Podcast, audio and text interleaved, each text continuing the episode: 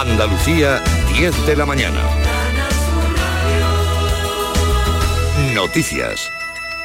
El Consejo de Gobierno de la Junta, reunido esta mañana, aprueba hoy una inversión extra de 14 millones de euros para reforzar la atención primaria en sanidad. Un anuncio que acaba de hacer el vicepresidente de la Junta, Juan Marín, aquí en la mañana de Andalucía de Canal Sur Radio. José Manuel de la Linde. Un montante que irá destinado a pagar horas extras a los facultativos. El plan de refuerzo en los centros de salud conlleva una mayor apertura de consultas por la tarde. Juan Marín ha dicho en Canal Sur Radio. Con ese personal que ya tenemos, incrementar en, horas extras, que va en esa línea de reforzar la atención primaria con todos los centros de atención primaria abiertos, más de 1.500 centros que hay, dar la oportunidad que todo ese personal pues, pueda también, eh, con esas horas de refuerzo, eh, reducir eh, las listas, en este caso, las horas de espera de los pacientes a la hora de poderlo atender. Para esto los médicos podrán trabajar dos días por la tarde, tres horas a la semana. Buscamos la última hora del incendio que ha provocado tres heridos en una vivienda de Córdoba esta madrugada. Cuéntanos, José Antonio Luque. Los bomberos han tenido que actuar a las 4 y 10 de esta madrugada en el número 13 de la Avenida de Barcelona, donde se ha originado un incendio en la cuarta planta de un edificio que ha afectado a un piso completo. Una persona se ha visto afectada por quemaduras y la vivienda ha sufrido bastantes daños materiales. Otras dos han sido atendidas también por inhalación de humo y trasladadas al hospital. Algunos vecinos fueron desalojados y otros confinados en sus viviendas hasta que los bomberos finalizaron las labores de extinción y refresco del bloque. los trabajos del operativo han terminado a las 7 menos cuarto. Juicio esta mañana en la audiencia de Sevilla por los cursos de formación donde se sienta en el banquillo a la exconcejal socialista del Ayuntamiento del Monte, Ana Orihuela. Está acusada de contratar con dinero público sin control a dos hijos y un sobrino y otros conocidos. Audiencia de Sevilla, Javier Ronda. Buenos días, dice el fiscal que se usaron fondos públicos para desempleados para financiar su participación, la que fuera concejal en la cabalgata de los Reyes Magos de su pueblo, comprar un caballo o cestas de Navidad, cuando la finalidad del consorcio era otro. Se contrató irregularmente a estos familiares cuando no había ningún tipo de control, dice el fiscal. Ni hubo tampoco ninguna justificación en la compra de otros gastos. Recibió un total este consorcio de más de 5 millones de euros. El juicio comienza en unos instantes. La audiencia de Sevilla, la Fiscalía pide para la desconcejal penas que lleguen a los seis años de cárcel. Y a esta hora está previsto que también se inicie en Algeciras el juicio contra el clan de los Pantojas. Entre los acusados se encuentra el líder de esta red de tráfico de hachís. En los juzgados de Algeciras, Ángeles Carrera, buenos días.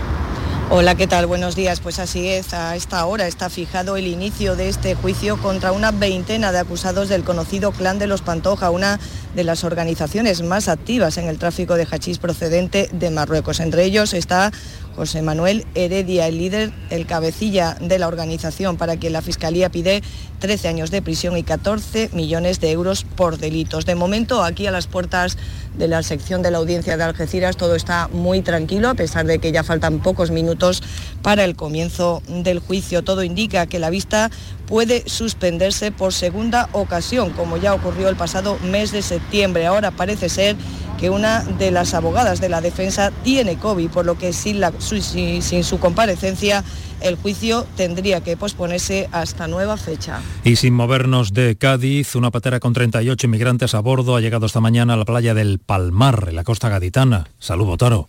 La patera ha sido rescatada esta mañana por salvamento marítimo en la costa del Palmar, en Vejer. Son 30 hombres, 5 mujeres y 3 menores, todos de origen magrebí que lograron alcanzar esta playa en la costa de la Janda.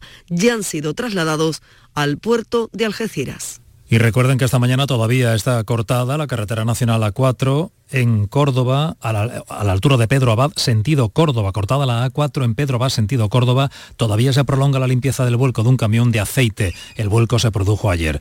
En los termómetros tenemos 7 grados en Minas de Río Tinto, en Huelva, 16 en la Cala de Mijas, en Málaga y 9 en Jaén. Andalucía, 10 de la mañana y 4 minutos. Servicios informativos de Canal Sur Radio. Más noticias en una hora. Y también en RAI y canalsur.es.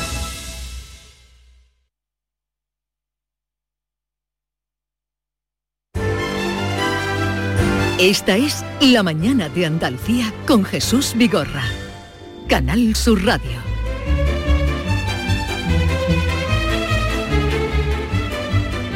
Hoy vamos a acercar un tema eh, suele ser a esta hora el tema de participación, también lo es, pero para que ustedes sobre todo pregunten, se enteren, se informen a raíz de esa noticia de un juzgado de primera instancia de Aracena bueno, el que hay allí de primera instancia, que ha exonerado la deuda de 60.000 euros que tenía una mujer con entidades financieras procedentes del hundimiento de su negocio de hostelería a consecuencia de este tiempo de crisis y de pandemia que hemos vivido. Yolanda Garrido, buenos días. Hola, buenos días. Jesús. David Hidalgo, buenos días. Buenos días, pues le preguntamos a nuestros oyentes si saben lo que es la ley de segunda oportunidad, porque es una ley que entró en vigor hace siete años, en 2015, mediante la cual, como bien dice Jesús, aquellas personas sobreendeudadas que se hayan arruinado por un fracaso empresarial o personal pues pueden conseguir la liberación total de sus deudas y reiniciar desde cero su vida financiera.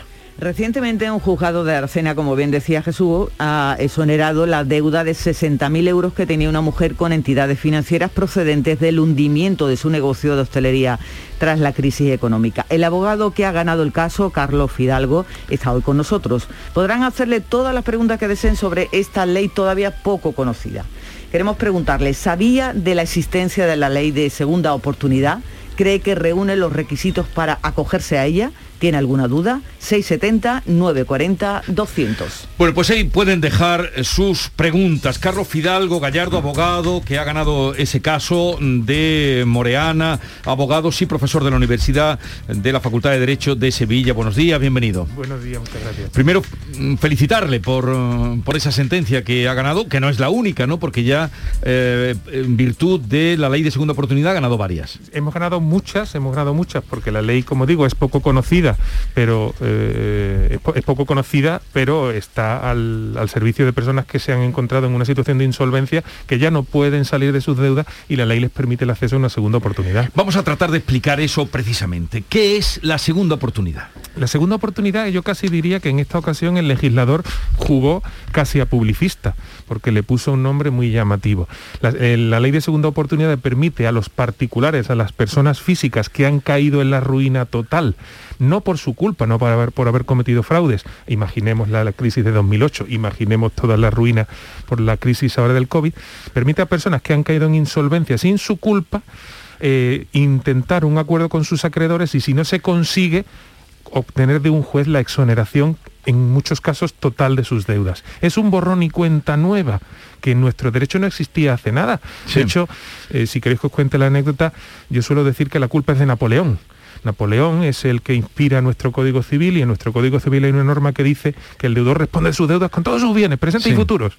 Si te arruinas, con todos tus bienes. Y si tienes nuevos bienes, con eso tienes que pagar. Y si heredas, tu herencia tiene que ir a esas deudas. La de segunda oportunidad permite cerrar ese círculo vicioso empezar de nuevo de cero y incorporarse a la vida económica. Bueno, eh, la siguiente pregunta eh, que se me ocurre, no que tenga que ser esa, es porque esta ley que por cierto, ¿cuándo se aprueba esta ley? La ley se promulga en julio de 2015 y entra en vigor en septiembre de 2015. En Moriana Abogados cogemos un primer caso en septiembre y tuvimos una de las primeras exoneraciones un par de años después.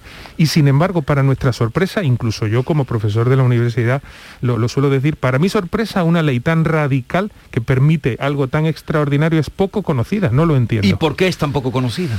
Pues mira, habiendo tanta gente que se ha arruinado, que se ha buscado la avería eh, con las sucesivas crisis que hemos estado teniendo. Pues mira, es poco conocida porque es un poquito ajena a nuestra cultura jurídica, que no entendemos que las deudas se puedan exonerar, pues porque posiblemente eh, es una ley relativamente compleja de aplicar, pertenece, es una, es una especialidad del derecho concursal y los concursos acreedores son complejos.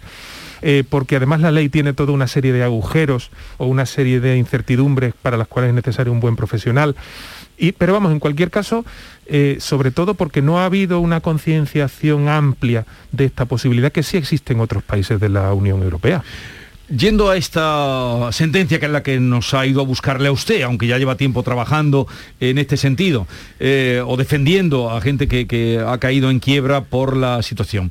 Eh, ¿Esta sentencia firme ya, esta de Aracena, los sí, sí, sí. Lo, que se llaman técnicamente los autos de exoneración de pasivos insatisfechos, se le llaman BEPIS, beneficio de exoneración de, pasivos insatisfechos, son resoluciones firmes una, vez que se dictan.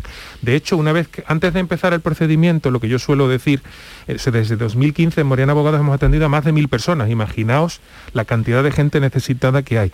Pues lo que yo suelo decir es que como la ley actualmente está configurada de una manera muy objetiva, un buen abogado, un abogado que conozca este asunto desde el principio te puede decir con una posibilidad muy elevada de acierto si se va a conseguir o no la exoneración.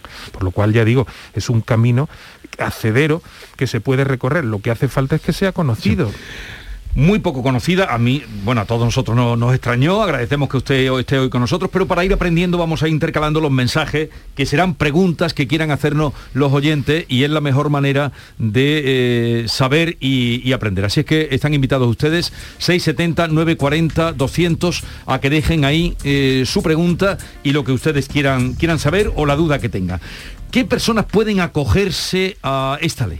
En esencia eh, son las personas físicas, sean trabajadores por cuenta ajena o sean autónomos y empresarios. ¿Cuál es la consideración que tienen que tener? Estar en situación de insolvencia, no poder atender sus obligaciones financieras y ser deudores de buena fe. ¿Qué es un deudor de buena fe? ¿Es una apreciación subjetiva del juez? No, es básicamente la persona que ha caído en esa situación no por su culpa, no por haber cometido defraudaciones, irregularidades contables, sino por circunstancias externas. Es básicamente, es básicamente eso. La ley no exige mucho más. Bueno, por favor, eh, síntesis, eh, preguntas concretas de lo que estamos hablando hoy, eh, porque será la manera, además, de conocer mejor esta ley tan poco conocida. A los buenos días, familia. Francisco de Palma del Río. Pues mire, era una consultilla sobre este, este tema que es muy interesante, que siempre he querido yo hacer una preguntilla personal. Adelante. Pues mire, eh, yo en el 2008 perdí una vivienda por esto de la cláusula suelo, la cláusula suelo y tenía unos intereses altísimos. En aquellos tiempos no existía esto ni se sabía nada. Y, y de pagar una letra de 500 euros pasé a pagar una letra de 800 y en aquellos tiempos, vamos, no existía ni se sabía nada de esto y yo pues perdí mi vivienda, vamos, con tres niños.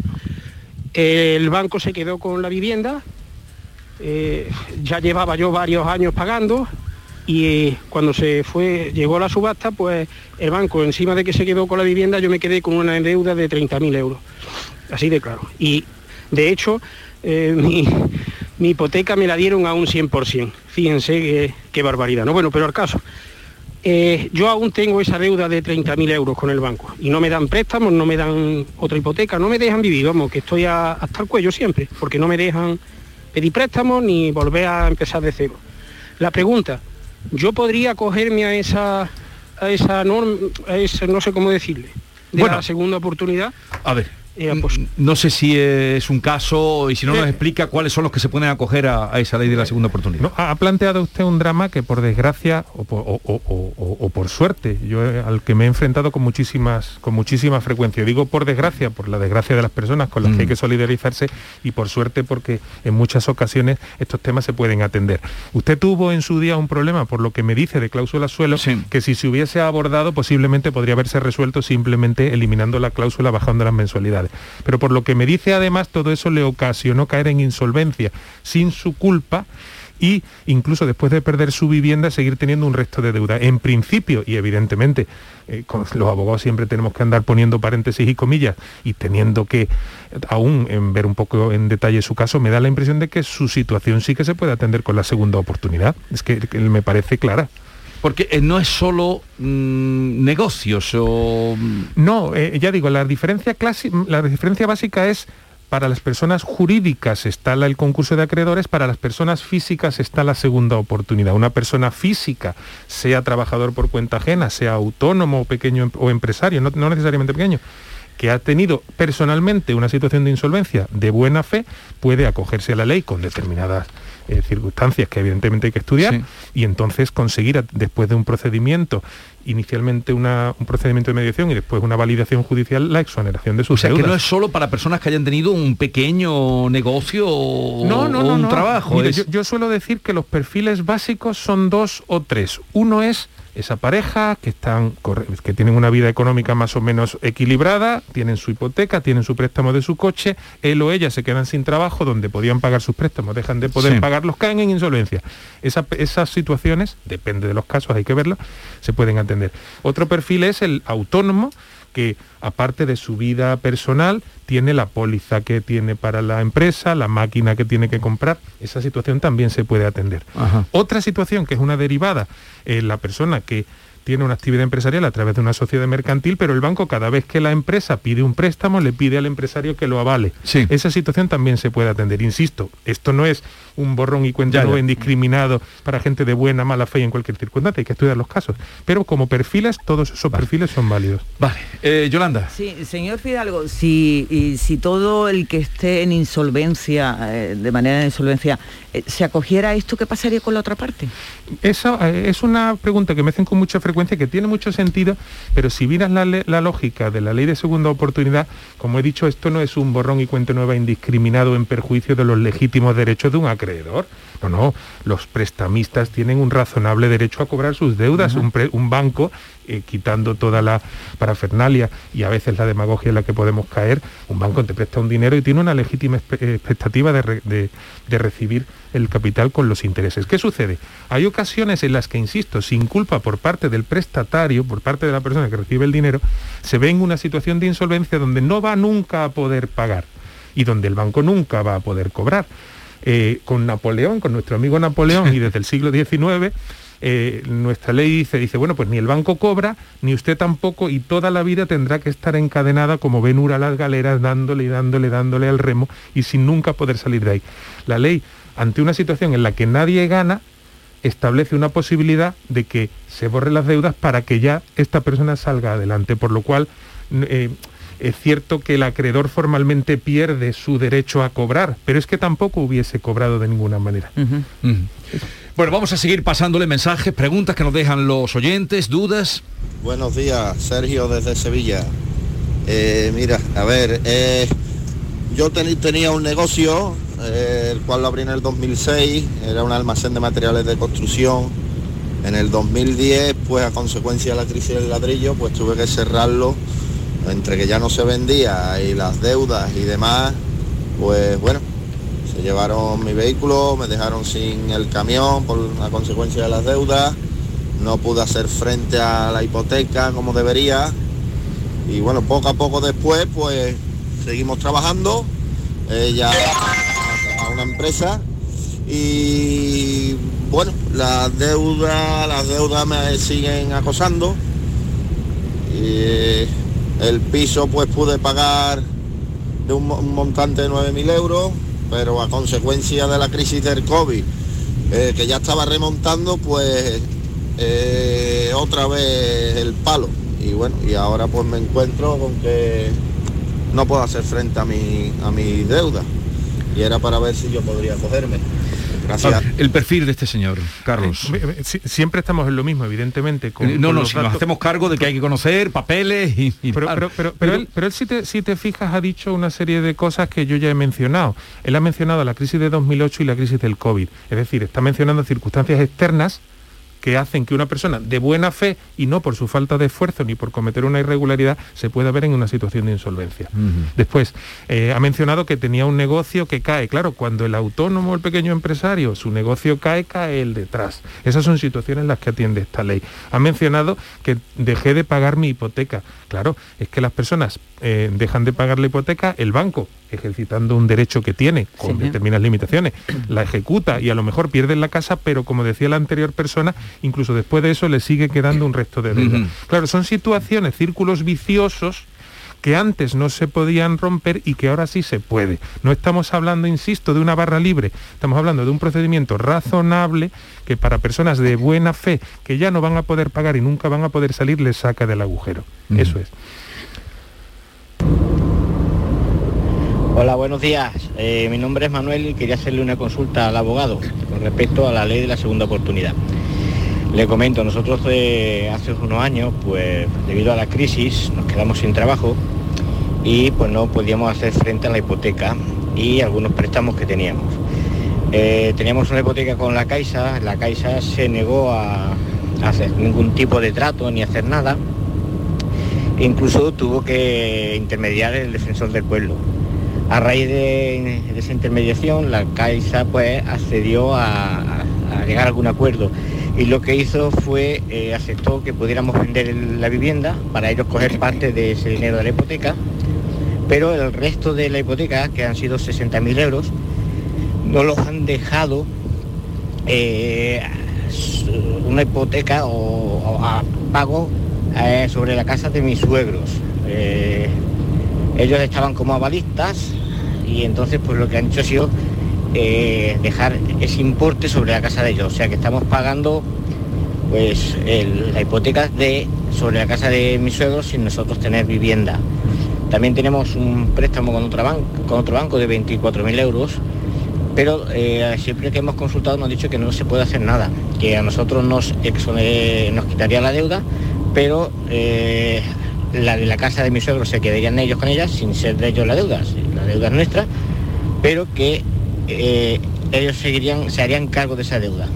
Mm, Nosotros no queremos eso, nosotros lo que queremos es saber si podemos, porque ahora mismo estamos sin trabajo y no podemos hacer frente a todo. Nos cuesta muchísimo pagar la hipoteca, pero tampoco queremos dejar eh, que mis suegros se queden en la calle. A ver si nos podría aclarar qué podemos hacer. A ver, esta es otra gracias. variable que, Carlos, si te parece, contextualízala para que... Yo creo que he Sí. pillado lo que está diciendo, pero Sí, mejor, sí, sí. teniendo un profesional como usted... Sí, sí, ya digo, después de, como digo, en Moreno Abogado haber atendido a más de mil personas desde el 2015, imagínate, el, caso de esta persona eh, eh, me trae a la palestra una serie de cuestiones muy importantes. ¿Qué pasa con los avales de terceros? Exacto. ¿Qué pasa con la hipoteca que se hizo sobre la casa de mis padres para yo poder financiar?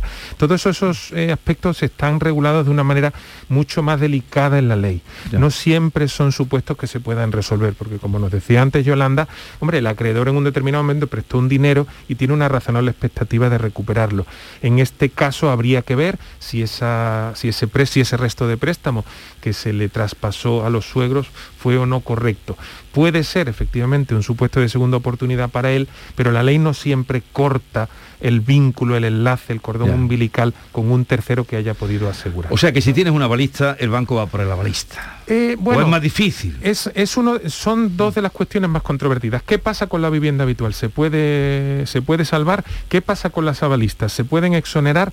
El avalista se puede exonerar, pero a través, a su vez, de un procedimiento de segunda oportunidad. Claro, a veces mi avalista no quiere ir a un procedimiento de segunda oportunidad porque también puede arriesgarse a perder Ya, sus propios porque la bienes. balista a lo mejor puede que esté bien, porque por eso avala. Claro. Puede que no sea el caso del, del que va a la segunda oportunidad. Y hay otra vía legal, eh, señor Fidalgo, que es la dación en pago, ¿no? Claro, y de hecho él ha mencionado, en, esta persona ha mencionado eh, que él intentó acogerse, no lo ha dicho con el nombre técnico, a la ley de 2013 de reestructuración hipotecaria. En el año 2013, como una medida para paliar los efectos de la crisis de 2008, el gobierno promulga una ley que permitía a los eh, deudores hipotecarios, a los que estaban agobiados porque habían tenido un revés de fortuna, no exonerarse de su deuda hipotecaria porque tampoco querían dejar de pagar su hipoteca y de tener su casa, pero al menos sí de reducirla. Se ve que esta persona lo intentó, ha dicho que por la mediación del defensor del pueblo finalmente lo consiguió, pero claro, quedó un resto de deuda.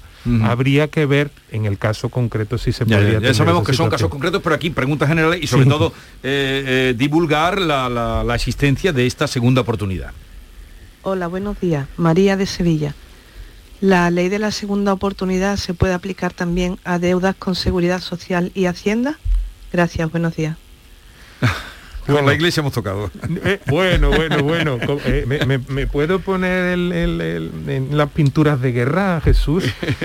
Vamos a ver, esto es uno de los temas eh, que a los que nos gusta esto porque lo hacemos profesionalmente nos resultan más bonitos y a los que también solidarizamos y empatizamos con, con las personas que tienen esto nos resultan más dolorosos. La Unión Europea está activamente promoviendo que dentro de la exoneración de deudas, del deudor de buena fe, insisto, se exoneren no solo las deudas privadas, me quitan la deuda del banco, sino también las deudas con entidades públicas, agencia tributaria, tesorería de la seguridad social, etcétera. Eso lo está promoviendo la Unión Europea. La ley de 2015 no lo decía claro si era la deuda privada y también la pública o no. Pero lo cierto es que, chicos, con Hacienda hemos topado y Hacienda está poniendo unas dificultades terribles. De hecho, ahora mismo hay sobre la mesa en el Parlamento, iniciando su tramitación, una reforma de la ley de segunda oportunidad que dice que está queriendo transponer y adaptar las indicaciones de la Unión Europea, pero que a mi juicio está haciendo todo lo contrario. Está queriendo sobreproteger la deuda pública. Claro, una persona como esta, que puede tener deuda privada de un banco, de, una, de un de un proveedor y también deuda pública, a lo mejor puede exonerarse la deuda privada, pero no de la pública. Ya, ya, ya, ya. Es que Es- va- es- es vamos una- a cargarnos la segunda oportunidad. Pero cuando dice que eso se está tramitando en el Parlamento, se refiere al Parlamento de El Parlamento Nacional. Nacional, el. Parlamento Nacional. Buenos días, Conchi, desde Granada. Eh, mi pregunta es la siguiente. ¿Desde qué año se puede solicitar la ley de segunda oportunidad? Explico. ¿Tiene que ser a partir desde que se aprobó la ley o puede ser anterior a la, a la aprobación de la ley? Mm, esa es mi pregunta, porque la deuda, vamos, el daño se causó pues en los 90 y claro, a la fecha de hoy sigue causando problemas. Y era para saber si, si se puede acoger esa ley. Muchas gracias. Sí, pues, pues de una forma muy sencilla, eh, no, no hay límite temporal con respecto a la ley. Lo, lo determinante es que usted hoy se encuentre en situación de insolvencia, sus deudas serán de cuando sean. Pero no hay un límite temporal, no es una cuestión de prescripción ni de retroactividad, es que si usted está hoy en insolvencia, se considera el universo de sus bienes y de sus obligaciones y todo eso se gestiona a través del procedimiento. Una persona en insolvencia que pueda demostrar que ha sido por causa de la crisis, de la pandemia, de un... Sí, que es de buena fe, buena fe que la ley dice que eh, concurre en quien no ha caído en la insolvencia por haber cometido delitos de naturaleza económica, defraudaciones, irregularidades por ejemplo, contables, etcétera. Este caso, Sí. este caso Aracena, ¿cómo fue? Este, este caso fue de una persona que inicia, que eh, se, se da de alta como autónomo y pone un pequeño bar. Sí. Tiene su contrato de arrendamiento, compra sus máquinas de café, Sí. pide un par de préstamos para poder comprar el mobiliario y el negocio no fue mal, no por su culpa, ella echaba más horas que un reloj. Echó a andar el negocio. Echó a andar el negocio, pero el negocio llegó la crisis, bajaron los consumos y se encuentra en un determinado momento que lo que iba todo razonablemente bien deja deja de ir, pero no por falta de Y no puede pagar. No Ese es el pagar. caso. Digo también Ese porque eso puede ayudar a la gente de, de una sentencia ya firme que tenemos sobre la mesa. Buenos días desde Sevilla. Eh, yo quería preguntar, eh, tuve unos, unos créditos tipo Cofidis y eso, eh, con cláusulas un poco abusivas, muchos intereses, pero bueno, en su momento me hicieron falta y eh, me despidieron del trabajo y no pude hacerme cargo de ellos. Entonces dejé de pagarme, ahora me bombardean con llamadas, mensajes, correos electrónicos. Eh, he vuelto a trabajar hace poquito, pero mi situación económica no me permite eh, poder reembolsarlos como yo me había comprometido. Entonces quería saber si tengo algún tipo de derecho mm, con esta ley o, Sí, sí o puede no se optar. para ese caso concreto. Porque no es Bueno, Gracias, puede, puede ser quizá un caso de segunda oportunidad, pero puede ser también lo que se llama un caso de préstamo usurario. Podría serlo. Los préstamos usurarios son aquellos, es una curiosamente Sí. una ley del año 1908. Los préstamos usurarios son aquellos que tienen unos intereses más allá de unos determinados límites, generalmente en unos veintitantos por ciento. Los préstamos de determinadas entidades, como la que ha mencionado esta señora, a veces tienen esos intereses excesivos, las tarjetas revolving es otro caso, y sí que se puede simplemente quitar los intereses, por lo cual a lo mejor el caso de esta persona se puede resolver por ahí.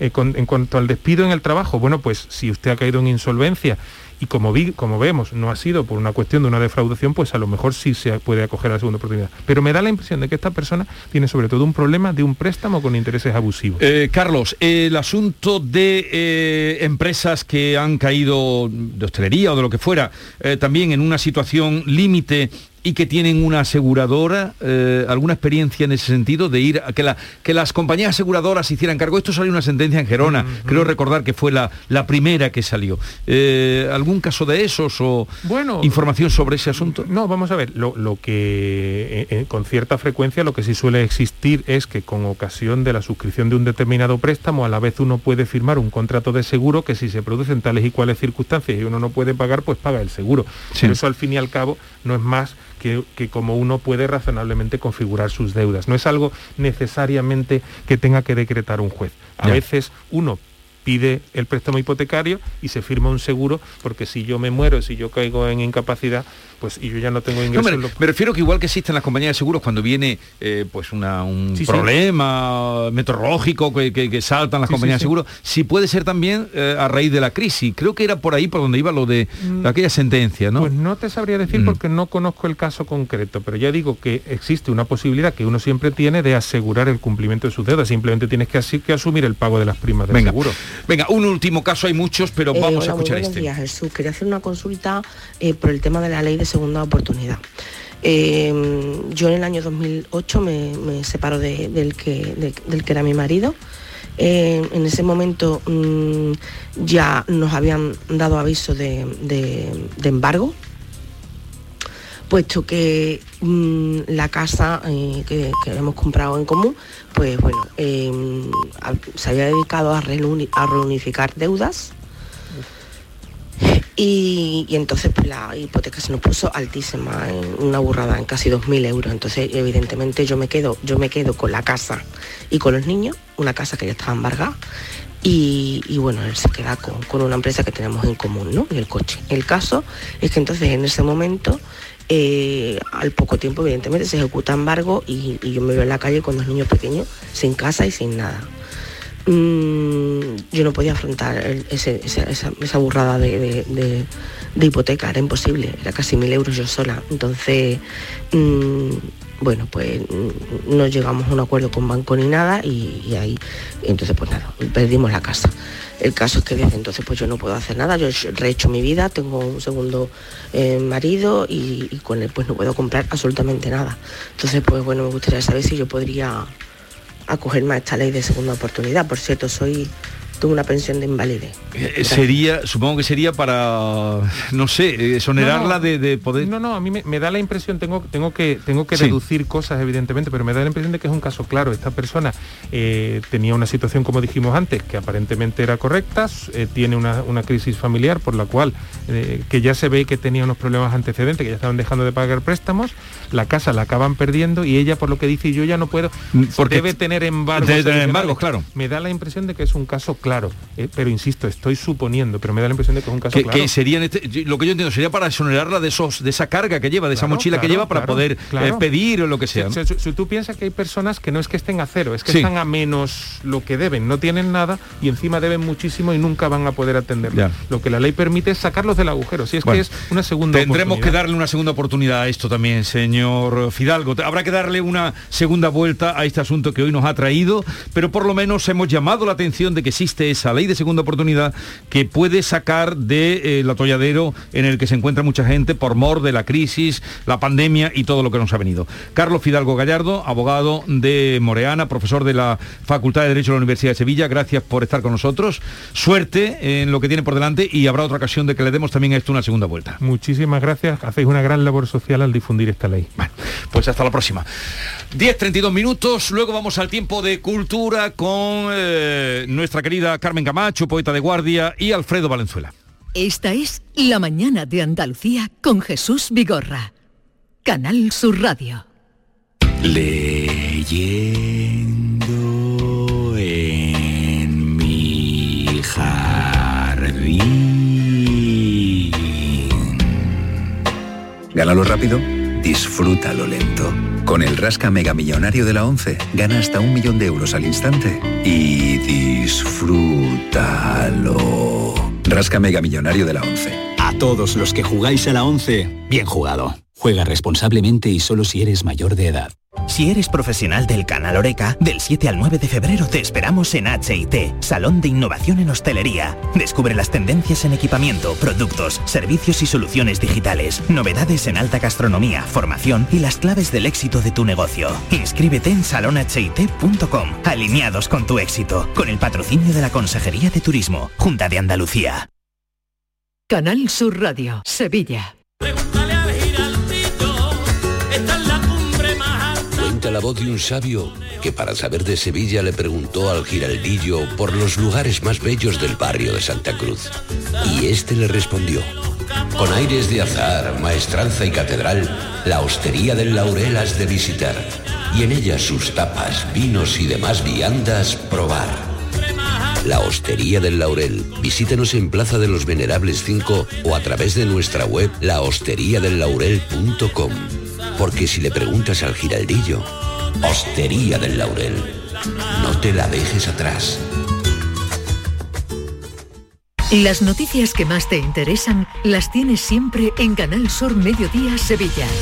Y este martes te llegan desde el Hospital Vita Sevilla, en Castilleja de la Cuesta, un centro con una atención médico-sanitaria integral en el que conoceremos más sobre el tratamiento de urología más avanzado gracias al robot Da Vinci. Canal Sur Mediodía Sevilla. Este jueves desde las 12, en directo desde el Hospital Vitas Sevilla, en Castilleja de la Cuesta. Con la colaboración del Hospital Vitas Sevilla.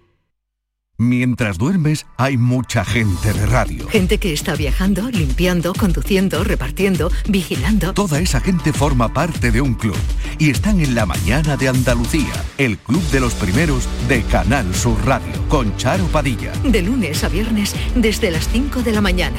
Quédate en Canal Sur Radio, la radio de Andalucía.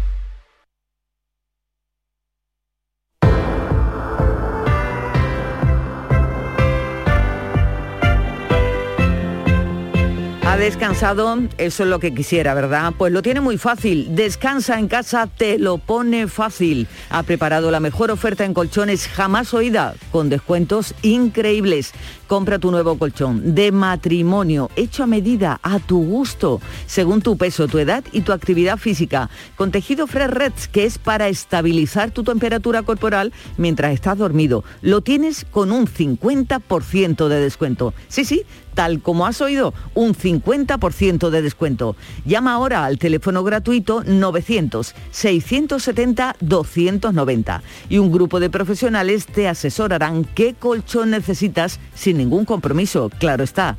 Así que por comprar tu nuevo colchón de matrimonio personalizado, Descansa en casa te regala otros dos colchones individuales también personalizados. Pero aquí no acaba esta gran oferta, porque para que descanses como te mereces, Descansa en casa también te regala las almohadas de las mismas medidas que tus colchones en viscoelástica de gran calidad. Además, si eres una de las 50 primeras llamadas, también te regalan un aspirador inalámbrico ciclónico de gran autonomía con batería de litio. No habías oído nada igual, claro está. Pues llama, llama ahora al teléfono gratuito 900-670-290 e infórmate.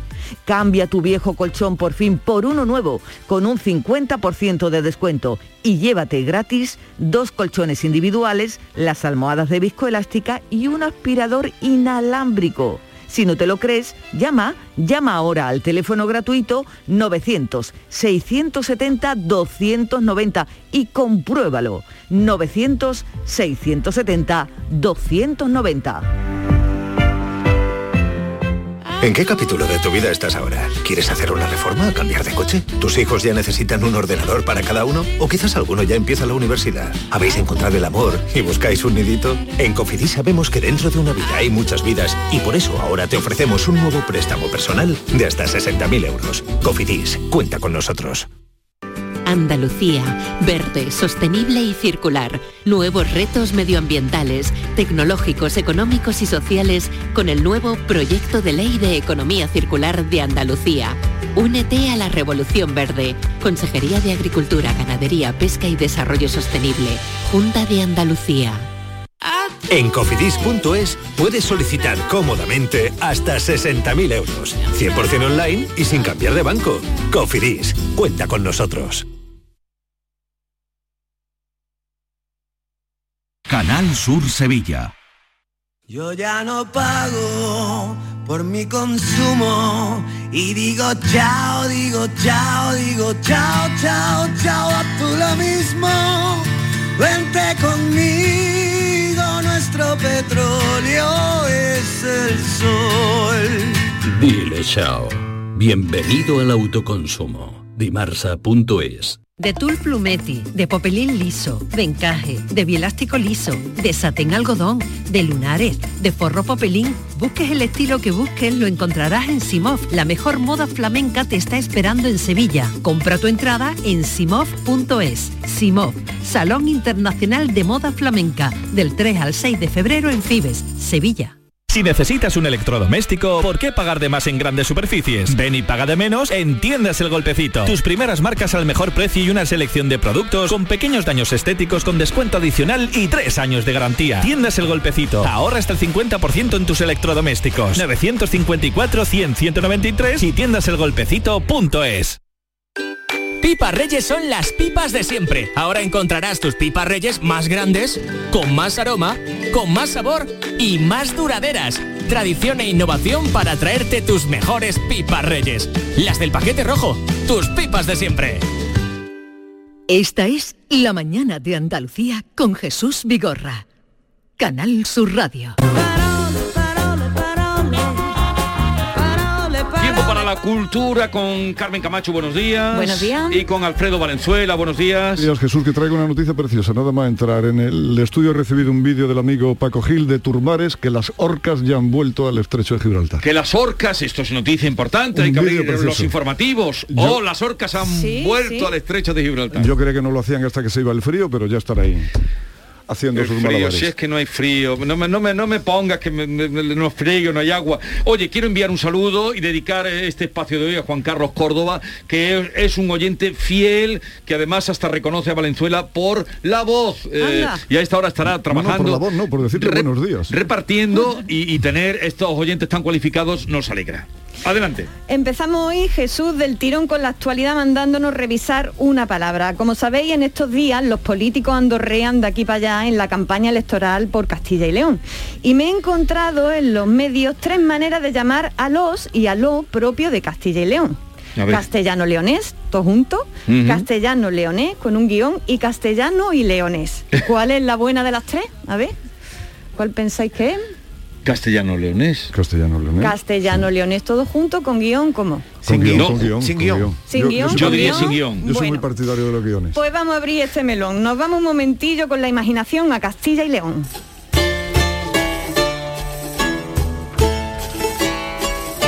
Ea, ya estamos en Castilla y León. Pero además de- Ambientación. Pero además hace siete siglos. Este es el bolero de Algodres, Zamorano. Castilla y León se dice, ¿eh? no Castilla-León, eh, que también hemos escuchado en estos días gente decir Castilla-León. Es Castilla y León. He confirmado con la Fundeu cómo hay que decir y escribir el gentilicio propio de esta comunidad autónoma. Y nos cuenta lo siguiente, ¿nos lo lees tú, Jesús? Castellano leonés es el gentilicio adecuado de la comunidad autónoma de Castilla y León. Castellano leonés, todo junto, sin guion, Sin Valenzuela, guion, ¿vale? Alfredo. Y sigue diciendo la Fundeu, en los gentilicios de entidades con nombres compuestos es muy normal que solo se emplee la primera parte. Por ejemplo, de Antigua y Barbuda, antiguano. De Bosnia y Herzegovina, bosnio. El caso de Castilla y León es atípico, pues al formar su gentilicio se emplean las dos partes del topónimo, castellano-leonés, y se prescinde de la conjunción, como es normal en otras, conjunciones, como por ejemplo las relaciones entre España y el mundo árabe son las relaciones hispano-árabes, todo junto y sin guion. Ha quedado claro, ¿verdad? Clarísimo. Hombre, en el caso de Barbuda pierde muchísimo por no emplear la segunda parte. La verdad que sí.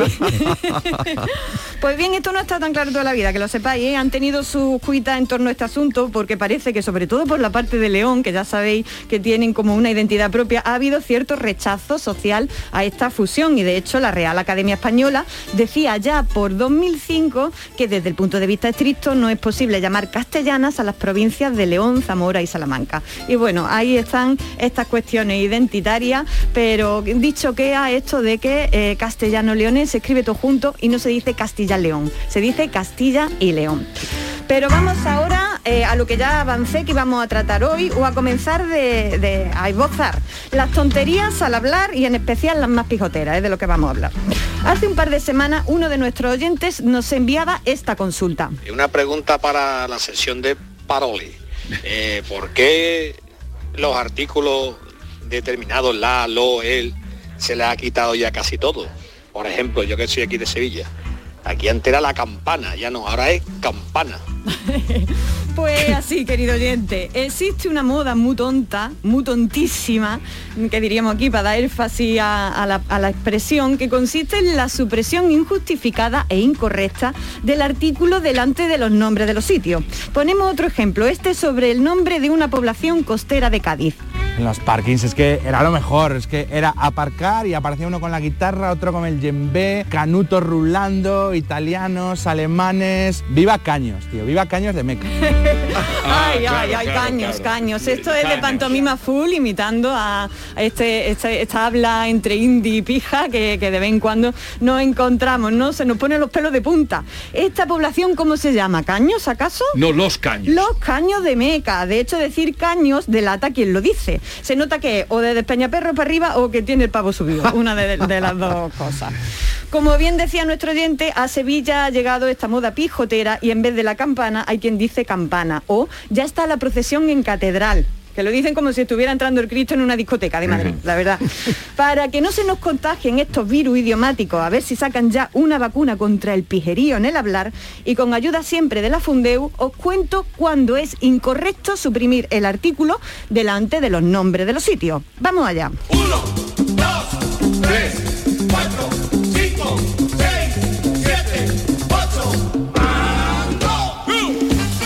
vamos, primero hay que poner artículo delante de los nombres de mares, ríos, montañas y cordillera.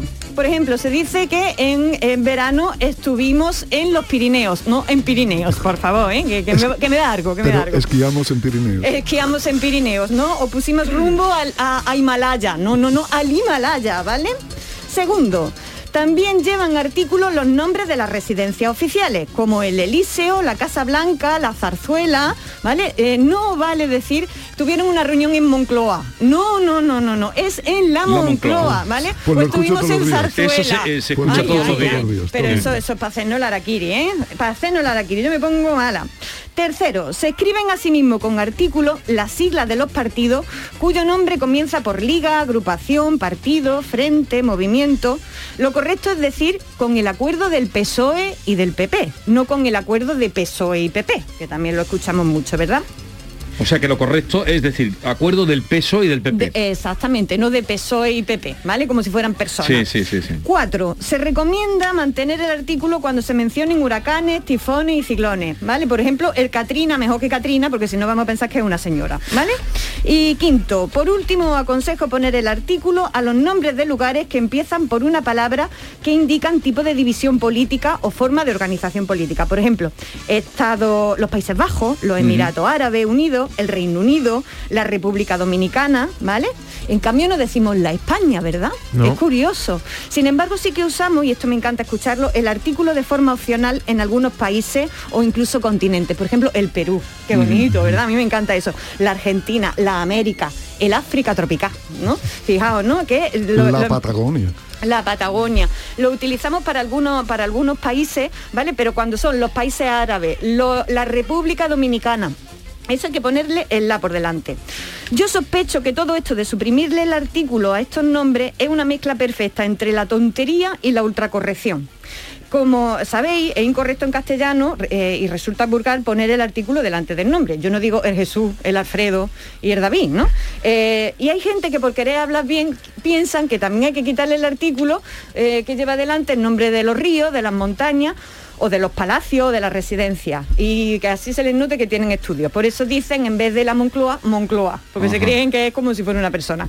Estudios no sé si tendrán, pero um, hablar saben hablar malamente. Y lo peor de esta gente es que piensan que hablan mejor que nadie.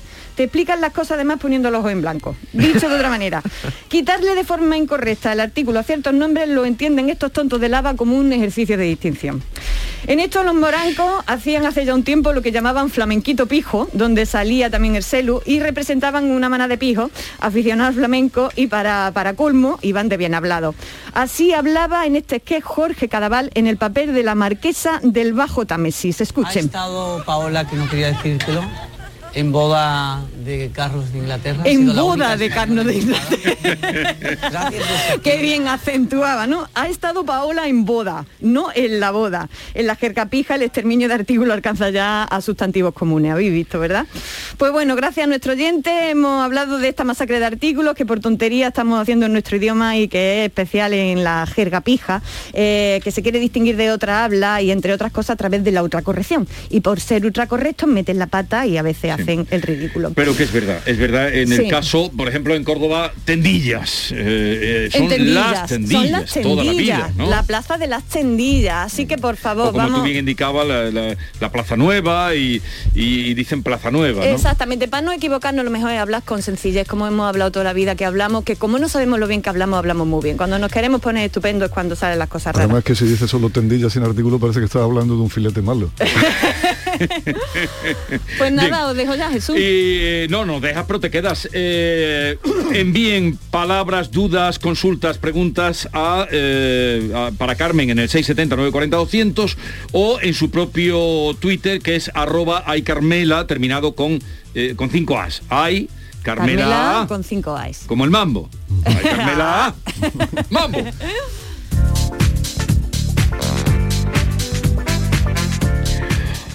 Es que antes de que me pongan la cortinilla quería yo que leyeras eso porque eh, estoy aprendiendo de vosotros los conductores de programas a crear suspense. Creamos suspense.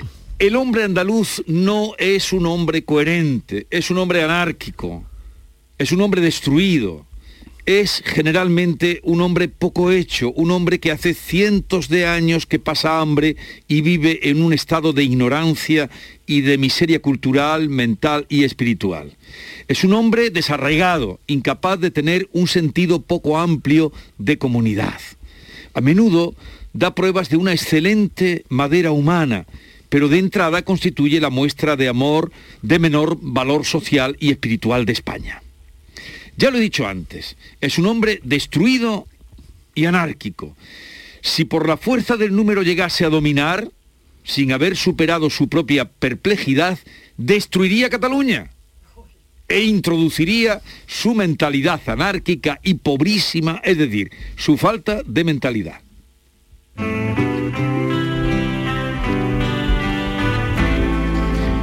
La lectura no es inocente, porque nutre la memoria, ensancha el entendimiento y fortifica la voluntad. También construye criterios, alumbra ideas y propicia la reflexión. La lectura es un bálsamo con múltiples propiedades y por eso Alfredo Valenzuela nos lleva al Bálsamo de Fierabras. Y hoy con suspense añadido, porque esto que yo he leído... Ese disparate que tú has leído lo puso negro sobre blanco, lo escribió y lo mandó a la imprenta, a la estampa y salió publicado Jordi Pujol en el año 76, un libro que se titula La emigración, problema y esperanza de Cataluña. Pero no vamos a hablar de ese libro No que se además queda hoy- atrás Ortega y Gasset, eh, y Gasset con el, el ideal vegetativo andaluz. eh, es un artículo que publicó, no sé cuándo lo publicó, pero no se queda atrás. ¿eh? Pues, Mm, sí, no sé si llega tanto, pero... Uf, uf, es tremendo, ¿eh? También. De todas maneras, eh, un, un pobre consuelo ese. Eh, eh, en todo caso, hoy todo es tra- pobre. traemos un libro traemos un libro de batalla. Yo iba a traer otro libro de Chesterton como te dije la semana pasada pero lo vamos a aplazar porque la semana pasada como tú sabes TV3 ha vuelto a hacer chistes eh, con los andaluces. Y vaya por delante que el humor es lo primero o por lo menos eh, a mí me gustaría que el humor fuese mi bandera y que yo creo que uno se puede reír de todo absolutamente de todo. Yo considero que la única cosa sagrada es la vida humana por lo tanto los demás se pueden reír absolutamente de todo. Hombre pero hay que forzarse un poquito humor también es sinónimo de inteligencia entonces hay que forzarse un poquito para tener gracia porque si no lo que hace es una, una chafardada o, o- o algo que raye, que raye en el insulto. ¿no? Entonces eso, un libro que yo tenía pensado también traer un día de estos, me lo ha puesto, pues me lo ha servido en, en bandeja. El libro se titula El libro negro del nacionalismo y lleva el subtítulo de La ideología totalitaria que ha conducido a Cataluña al desastre.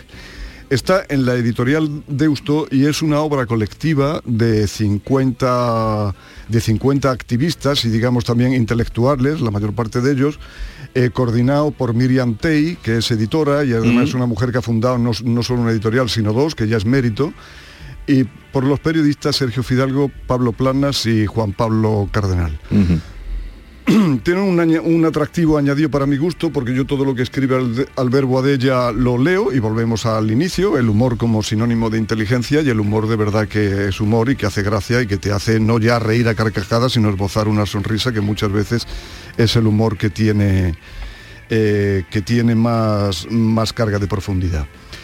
Eh, dijo Stefan Zweig, ya lo he citado aquí varias veces, que el nacionalismo es la peor de las pestes y, él hablaba con conocimiento de causa. Este libro que traemos hoy, el libro negro, porque es un libro de batalla, como decía, es un libro de denuncia eh, de lo que está sucediendo y de lo que están padeciendo, además de estas 50 personas que lo escriben, porque hay que tener valor para en un estado como de, un status quo como el que ha desarrollado el nacionalismo en Cataluña, pues eh, sacar los pies del tiesto y el libro negro, eh, en una larga tradición de libro negro, el más famoso de los cuales el libro, el libro negro del comunismo, eh, cuando puso, mm, cuando demostró documentalmente los más de 100 millones de muertos de esa ideología, a pesar de que muchísimos occidentales y muchísimos intelectuales pues siguen mirando para otro sitio cuando, cuando se habla de ello. Vuelvo al verbo Adella porque dice una frase en el prólogo de Pla que un catalán es un español 100% al que le han dicho que tiene que ser otra cosa. Esa frase de Pla y la completa Boadella diciendo que cuando alguien organiza otra cosa, entonces cuando empieza la catástrofe. Pero yo creo que mejor nos vamos directamente a Boadella y damos un ejemplo de lo que es humor. Hubiera sido mucho, muchísimo mejor tener el chino. Otro gallo nos cantara, sin duda alguna. Miren, eh, nuestros hechos diferenciales son un misterio. Son como las armas químicas de Irak, que todo el mundo sabía que, existían, menos ellos. Los alemanes lo hicieron muy bien en el año 30. Se declararon raza aria. Pero claro, nosotros, a lo largo de la historia, hemos sufrido invasiones de Garcías, cantidades de Garcías, de Gómez, Gutiérrez, Rodríguez, Bermúdez, que...